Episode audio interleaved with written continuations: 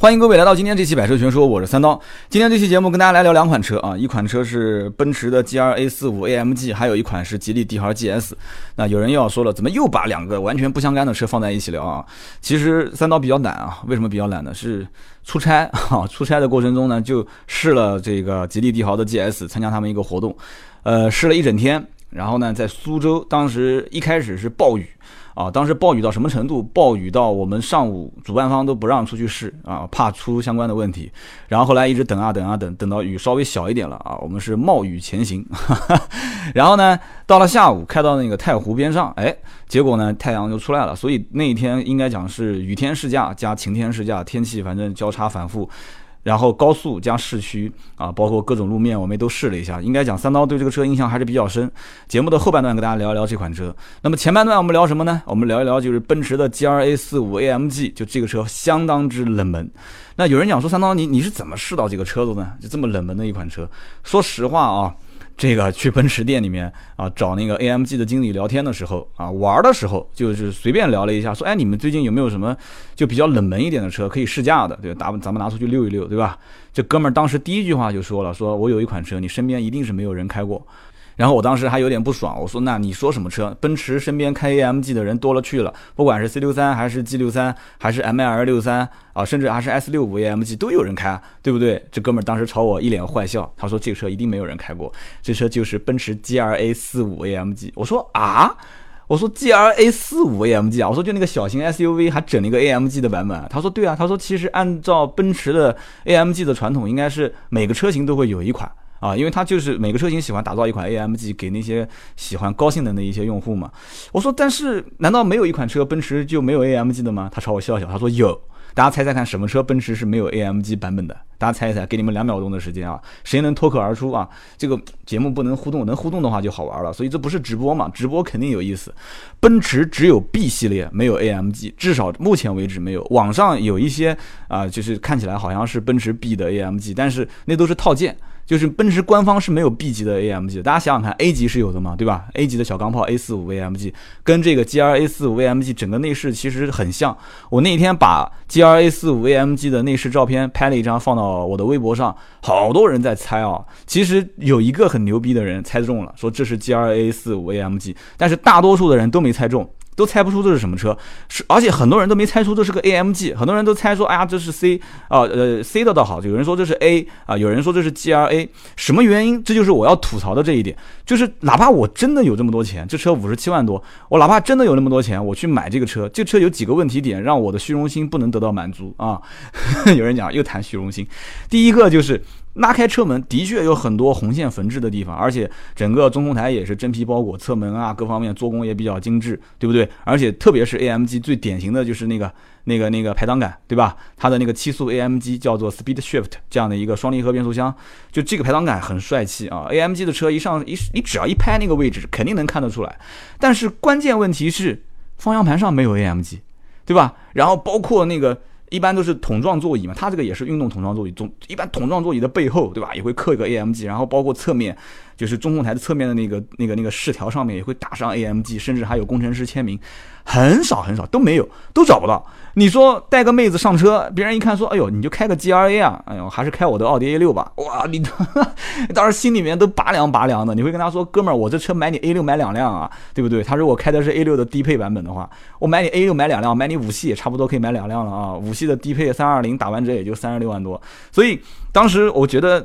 肯定很多人是这样子的，就是看到了 G R A 四五 A M G，知道这个车啊，知道这个车性能很强悍啊，三百六十匹马力的二二点零 T 发动机基本上都能跑到五秒以内啊。官方给的是四点八秒破百啊，四点八秒破百，又是一个四驱啊，叫适时四驱。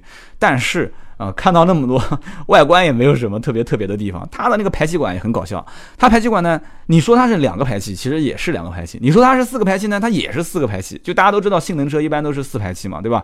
啊，就还有一些更更夸张的就不说了，包括法拉利有些是中置三个排气啊，排气管。就是说这两个左边右边的扁的排气管的中间，就像。就就用一个东西隔了一下，就用个东西隔了一下，它不是分开的，它是就是一个扁的排气管中间隔了一下，所以这很夸张的一件事情。我觉得反正我我比较难接受，我感觉就是这工程师有点有点不太情愿把这个车给变成 AMG 的版本，好像就是领导下了一个任务，说，哎，你给我把那个 GRA 改成一个 AMG 的版本，然后结果他就没办法，摁着头皮去改，啊，不听不愿的感觉。虽然这车有些地方确实看起来跟普通版本有那么一点气场上的不一样，比方说十九寸的大轮毂啊，有一些 4S 店卖的可能还是红色卡钳，对吧？而且配置也比较高，这车基本上全景天窗、导航、定速巡航、双氙气大灯、远近光啊，还是相当不错的啊，车道偏。离啊，并线辅助啊，主动刹车辅助啊，主动安全配备各方面都还行。但是唯一的问题点就在于，买这个车的人真的有多少会看这些配置呢？对吧？玩得起这个车的，我相信绝大多数家里面一定会有几辆。呃，就各方面吧，豪车吧，就是各方面版本配置都比较高的豪车，所以这些东西对他们来讲，应该讲，可能他爸很多年前就已经开了一辆车，基本上都是前后四驱空调，然后什么并线辅助、侧方位辅助，什么都有了。所以这些配置我觉得有胜于无，但是并不是什么亮点。但是这个车子我觉得最大的亮点还是开起来的感觉啊，AMG。大家要知道一点，AMG 是什么？AMG 的发动机不是流水线生产的啊，是一人一机啊，一人一机什么概念？叫做 One Man One Energy 啊，我的英文发音不标准啊，嘿 嘿就是一个人跟一台发动机，对不对？一个人跟一台发动机，就是你工程师单独去作业，单独去调教。单独去装配，然后全部弄完之后自己签个名，签名是为了 签名是为了出了问题你要负责，你知道吧？要给你担责任啊！开个玩笑啊，反正就是一个人一个发动机。但是呢，也是因为这样子，所以这个车呢就产产量比较少，所以 AMG 基本上在 4S 店不太愁卖啊，不太愁卖。如果真的不管是大家知道很多 AMG 系列嘛，S L 五五、C R K 五五啊，E 五五、C 三零。啊，C 六三啊，C 三零是国外，国内没有，是 CDI 的柴油版的啊。S 五五、CR 五五、S 六三很多啊，包括 G 六三，我刚刚是不是说重复了？反正就是很多车在国内都能看得到，但是有一些国内看不到的，其实通过各种方式也能买得到。反正 AMG 其实从诞生之初，呃，就是。一直到后来，应该是九九九年吧。九九年，当时嗯，戴姆勒公司把 AMG 公司直接收购之后，这个品牌其实就是一个独立运作的啊，就是应该怎么说呢？我不知道说独立运作，它应该是相当于是戴姆勒集团的全资子公司啊，叫梅赛德斯 AMG 有限公司。所以这家公司其实。它要既保证这个奔驰的舒适度，又要尽量的强化它的运动性能，所以基本上 AMG 现在有一大堆的粉丝。但是我身边，我身边让我想想看啊，我身边买 AMG 的车主，嗯，确实也是，好像换车的频率不是很高。因为你看这个车他喜不喜欢，你就看他这个车开多久就行了。我身边唯一。开 C 六三，当时老老版本的 C 六三啊，就是卖掉的概率比较高的，好像也就几个人，一个人两个人。但是绝大多数的 C 六三到现在还在手上开，甚至还有 C 六三换成现在带涡轮的，就是从以前的自然吸气卖掉了，然后又换了一台涡轮版的，因为现在 C 六三不都是带涡轮了吗？对吧？四点零 T 的双涡轮，所以。怎么讲呢？有人也在骂，说我还是喜欢自然吸气，但是时代在往前走，也不知道是时代的进步还是时代的退步。反正现在基本上都是涡轮，连法拉利都做涡轮了，你你还能怎么说呢？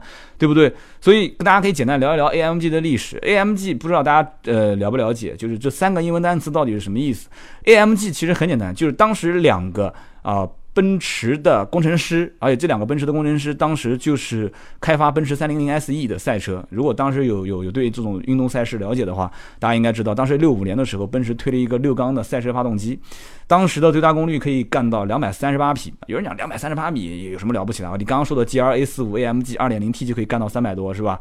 但是在当年一九六五年，同志们啊，一九六五年五十多年前，两百三十八匹马力，就这个发动机，很多人都想要。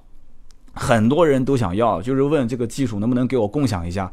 所以当时这个发动机在很多赛事上面所向披靡啊，特别是德国房车赛啊，就基本上就是干一次就拿一次冠军啊。虽然奥迪也这么说，宝马也这么说啊，都说我们在什么什么统治了当年什么什么赛事，的确也是。我觉得这背后也比较蹊跷啊，也比较蹊跷。保时捷也说自己，反正大众集团旗下的嘛，对吧？也说当时我统治了什么什么赛事，对吧？然后奥迪也说我当年多辉煌多辉煌，宝马也这么说，反正都这么说。我估计这些赛事的主办。方也是靠这个拿钱的，因为你给他拿几个冠军，他将来在卖民用车的时候可以吹吹牛逼嘛，是不是？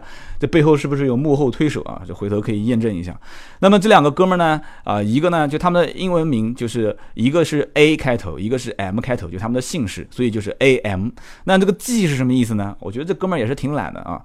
这个 G 呢，就是 A 这个哥们儿的出生地，就是他出生的那个地方，就是 G 开头的，所以他们就用了 A、M 和 G 三个单词，就变成了这样的一个品牌。所以说，你看啊，牛逼的人就是这样啊，很随意的创造了一个 AMG，结果呢，就到现在一直都是大家很了解的，对吧？奔驰的这种高性能车叫 AMG。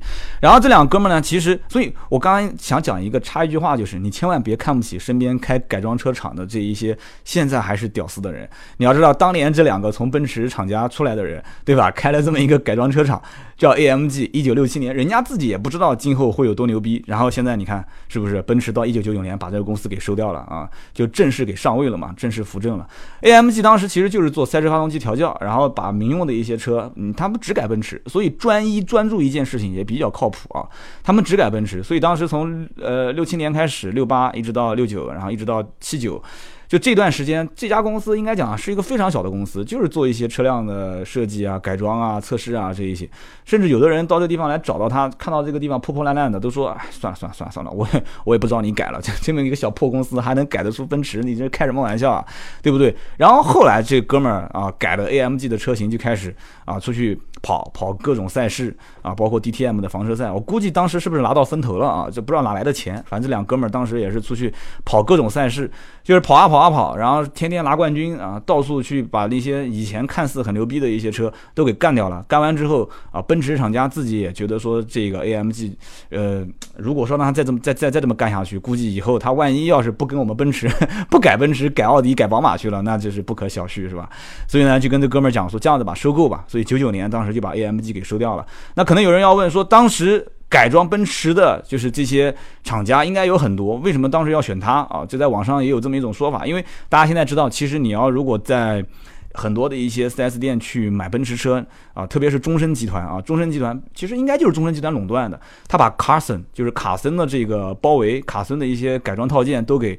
都给买断了嘛，所以你看，中升奔驰，你你你去买车，他有的时候会强制要求你买这个卡森的套件。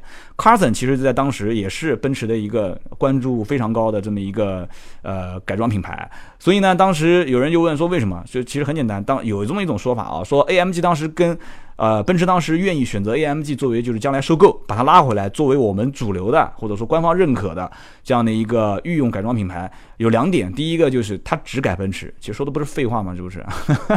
第二一个就是 AMG 改装过的奔驰车啊，性能有提升，而且压榨到最后一丝啊，最后一滴，最后一滴血，然后同时又能保证安全性跟舒适性。这个能不能保证安全性，这个我不太清楚。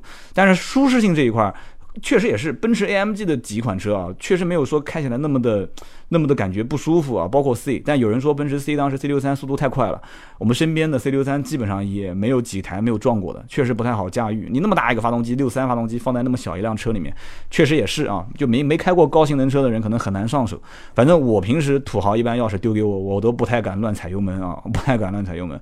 所以说 AMG 像我这种不太敢在赛道里面去把它的性能发挥到极致的人，我就就不去评价这个车到底性能上有多么的厉害，说说自己的驾驶感受啊。G R A 四五 AMG 当时开这个车，啊，还巧那天有一点私心，正好老婆打了个电话给我啊，说你在干嘛？说怎么到奔驰四 S 店那么久你都不回来？我说我说你在外面按摩，我来接你好不好？我说正好你跟我到奔驰店，我说正好跟着我的车走。后来我就开着这个四五 AMG 就一路小跑，跟他们经理也认识，就把我老婆给接着了，就来回路上，嗯，应该讲就有一点违规啊，就偏离了试驾路线，大概开了有呃来回大概二十来公里吧，二十公里左右。就整个路上，当时我就个人觉得是这样子的。就这个车，首先啊，AMG 的车平时当买菜车一点问题没有。就这个 G R A 四五 AMG，你如果说把它调成舒适模式，就是普通模式来开的话，就跟普通车差不多，而且排气的声浪啊、加速的感觉。基本上没有什么太大的能给你感觉到说这是一款性能车的那种很很强烈的刺激的感刺激的感觉啊，但是你只要把它变成运动模式啊，运动模式，这个时候再切成手动模式换挡啊，它前面的那个换挡拨片，换挡拨片呢虽然有点小，但是做工还算比较精致啊，一点点小，但做工比较精致。你用每一次换挡拨片换挡的时候，你就知道了，我的天哪，那我我大家哥们儿又要开始说三刀要学排气声浪的声音了。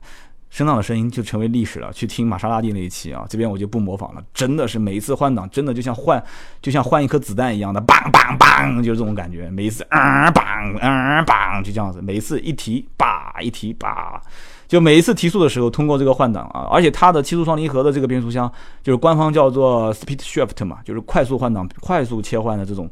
这种这种反应真的是太爽太爽了，包括你降档降档补油的那个声音，噗噗噗噗那种声音，很爽啊！所以我估计你你说能说出太多的什么，哎呀转弯支撑性啊，这个转向是不是有没有模糊不清晰啊，路坎回馈啊这些东西，我觉得没必要去聊。可能很多人都在去测评去说这些车，但是就一句话，这个车子只要一把它变到 S 模式，整个车就变身了。这个时候你才能感觉出来说，一上来你才能感觉出来说，你花了将近六十万买了一辆路面上可能。啊，可能就二三十万就有一个车主车停在你旁边，说，哎，这哥们买的这个 G R A 怎么跟我有点不一样啊？嗯，可能比我贵一点吧，三十多万吧。你买了一个将近六十万、五十七万多的车，对吧？结果呢，就就得到这样一个效果。但是真正的爽的感觉是你自己得到的，这就是 G R A 的四五 A M G。反正就一句话啊，平时可以买菜啊，也可以你平时偶尔的疯狂一下。但是疯狂一下的话，估计油耗应该不会低。我在网上也看了一下一些车主的评价，说这个车油耗基本上十四五个油，我估计也差不多。因为你别说这个车了你就是 GTR 小钢炮，你开的稍微猛一点，对吧？小钢炮 2.0T 的也差不多也要十一二个油，十二三个油，十四五个油正常。所以呢，这就是 G R A 四 V M G。那我相信很多人不会主动要求买，但是如果 4S 店有一辆车，这个车我还了解了一下，优惠幅度也不大，大概也就四万块钱左右啊。可能 4S 店推你一下，你看一看，偶尔啊，你也就会说啊，纠结一下，说不定也会买，毕竟是 A M G 嘛。但是你要知道，五十多万能买什么车？五十多万，对吧？五十多万马 can，对吧？捷豹，你讲到马 can，我想到捷豹，捷豹 F Pace 都能买得到了啊。五十多万能买的车太多了，奥迪 Q 七打个折都能买得到了，对吧？然后宝马的一系列的车型，你别比如说 S U V 了。轿车能买的也很多，五十多万连五系 A 六、奔驰 E 都可以买个中高配了，所以这个完全看啊，鱼是鱼的肉，虾是虾的肉，三刀就一句话，就这个车子平时可以当舒适的买菜车来开啊，然后呢，这个跟老婆跟老丈人说说说我要买一个车 SUV，呃，平时带带孩子对吧，空间也比较大，你别跟他说是 AMG，但是这个时候你去把这车给提回来了，老丈人基本上他付钱也不会有意见，但是更多的是这个车一定要开，一定要舍得花油啊，一定要舍得烧油，切到运动模式切。切换挡拨片开，那感觉哇，那排气绝对哈，绝对是可以的啊！所以这就是 G R A 四五 A M G。这一次呢也比较遗憾啊，其实跟这一次这个 A M G 的经理聊天的时候，也是因为之前他邀请我三十号去参加那个奔驰 A M G 的 A M G 之夜，就是在上海的 F 一赛车场嘛。比较遗憾的是，一个时间冲突，二一个之前出差次数太多，所以呢，这个我实在是不想再出差了。据说当时 Linkin Park 也过来了，而且很多汽车圈的人都在现场。南京一共就十个名额，当时给了我一个，我没去成啊，所以这次回头看看录录像吧。反正这就是 G R A 四 V M G 啊，不知道大家是什么感觉？反正就是我开的感受就是这样的哈。那么再聊聊吉利帝豪的 G S，吉利帝豪 G S 那一天呢，我在我在苏州啊，跟大家前面也说了一下，就是下雨天加上天晴，然后在太湖边上一路开，路况呢有堵车，有市区，然后也有这个高速公路啊，也有这个速度放的也比较慢的这种就是普通道路开。整体感受啊，一句话就是这个车呢，家用还是比较合适的啊。就是不管是从外形上来看啊，内饰做工啊，整体的品质啊，对得起这个价。因为这个车毕竟也就在十万以内吧，九万多，顶配也就十万多一点，对吧？但是 4S 店现在目前来讲的话，是新就是新款还要定，就是还要有一个就没什么优惠，但是还要有个订车周期。不知道大家对这种等车的感觉是什么样子？至少有些人可能等不及，因为这个车对于很多人家庭里面来讲的话，可能都是属于就是第一辆车。大家买第一辆车的感觉其实是什么感觉？你知道吧？就是那种，就是像猫爪子抓一样的，就是天天想着啊，今天赶紧上午刷卡，下午就能提走。所以没有货这件事情是挺纠结的。但是没办法，现在你看，吉利现在更新换代的车型特别多，从最早的博瑞啊到博越，然后再到现在的帝豪 GS，马上后面远景也会再上一款新车啊 SUV。所以陆陆续续这一系列的新车上市，今年应该讲。吉利算是什么呢？三点零时代啊，就是把所有的这些品，就是以前的品类啊，就像超市里面的 SKU 啊，有多少多少个品类，陆陆续续的升级换代，然后呢，给你感觉到说，哎，这个外形设计，嗯，确实跟以前不一样了啊，内饰设计做工，嗯，确实跟以前不一样了。就整体来讲的话，帝豪 GS 这个车子呢，定价还算厚道啊，整体做工各方面还是没有太大的问题，而且配置呢，顶配有主动刹车、ACC 自适应巡航，这些也没有什么问题。说几个感觉不太好的地方啊，首先一个呢。当时试这个车的时候，我开的是一点三 T 啊，一点三 T。当时旁边有个哥们儿呢，是试了一点八。他说：“哎，哥们儿，我们俩这车没事就换的开开。”我说：“行啊，没问题啊。”后来跟他换了一下。那么他当时跟我讲的就是说，说一点八，我感觉这个发动机应该淘汰掉，就是相对来讲就是比较弱啊。我说一点八的这个发动机你感觉还比较弱，那一点三 T 你不要开了，对不对？因为一点三 T 带这个车，这个车呢，官方的说法叫城市跨界 SUV。啊，其实个人感觉有点像一个，就是比较拉高拉长的两厢车，确实也是跨界嘛，对吧？两厢车拉长拉高不就变成跨界了嘛，对吧？所以你把它定义成 SUV 的话，可以把它看成是什么呢？就是吉利家族里面现在如果光有一个博越去打市场的话，比较单一。但是往上看的话，大型的 SUV、全尺寸的或者偏越野的，其实吉利现在还没有一个比较能拿得出手的主力阵型出来。那么小型的 SUV 市场又不能去。其实这个价格跟吉利博越价格我看也差不多了，也差不多了。就是说你要做这种细分市场，包括帝豪 GS 这个车也做了两个细分嘛，一个优雅型，一个运动型，两个新两个车型的外形区别，我不知道为什么要这样分。其实我觉得也是完全没必要分啊，可能真的是把年轻人的个性化需求看得太重了，对吧？它就是分成就是运动跟优雅。其实我个人觉得优雅呢，可能略微配置偏低一点，就是适合那种不太追求说啊过于要像运动车型的那一些。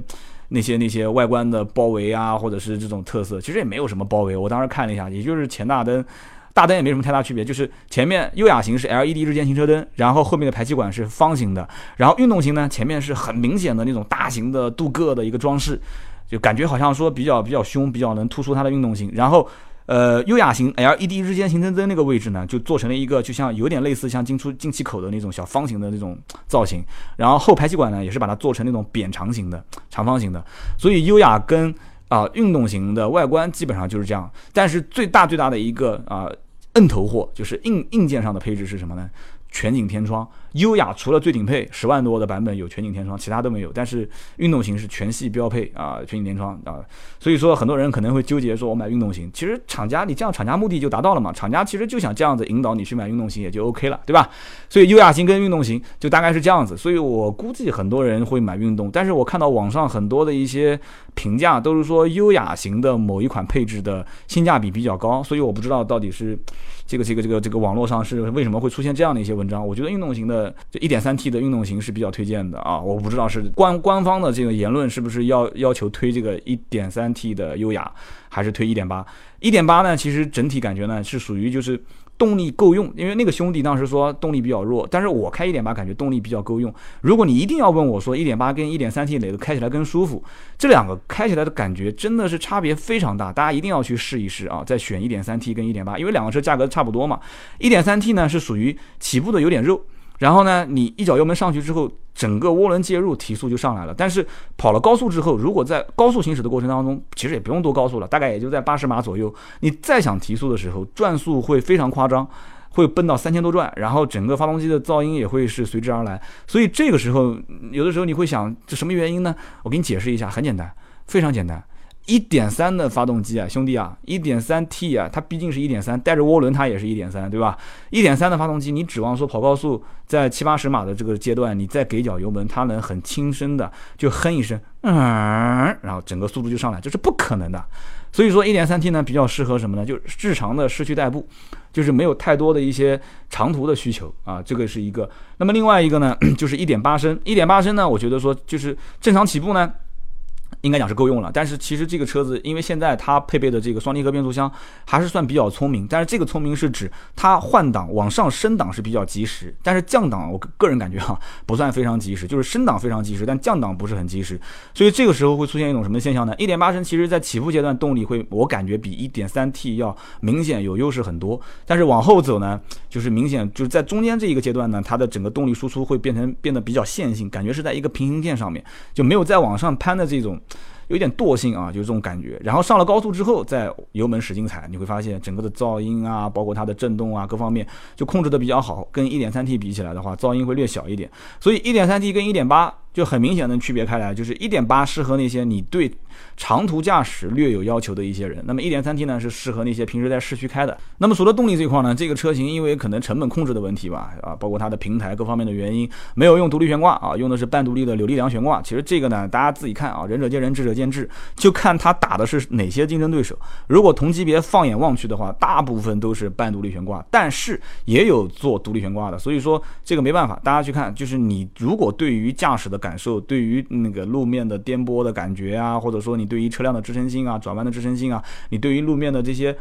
反馈信息，你的要求非常高你的要求非常高。你说我虽然没有多少钱，我十万块钱左右，我去预算买一个家用车，但是我对些对这些驾驶体验要求非常非常高。那对不起，那你去看看其他有没有什么独立悬挂的车。但是这个车非独立悬挂，你自己在日常驾驶过程中，如果你觉得能应付得了，那你就去看这个车。很简单啊，这期节目也不是推广，三刀有啥说啥。然后这个车整体来讲，入门配置还是比较高的，自动挡啊，我强烈推荐自动挡，别买什么手动挡的车。自动挡基本都带 ESP 啊，都带 ESP，九万多块钱，十万不到，反正 ESP。都带，然后呢，除了最低配都有全景天窗，配置基本上也算可以了，而且 GPS 导航都带，对吧？中间一个大屏幕，这些你你该有的都有了，你还想要什么呢？对不对？你说十万多块钱顶配都给你配主动刹车，带 ACC 自适应巡航了，你还要啥？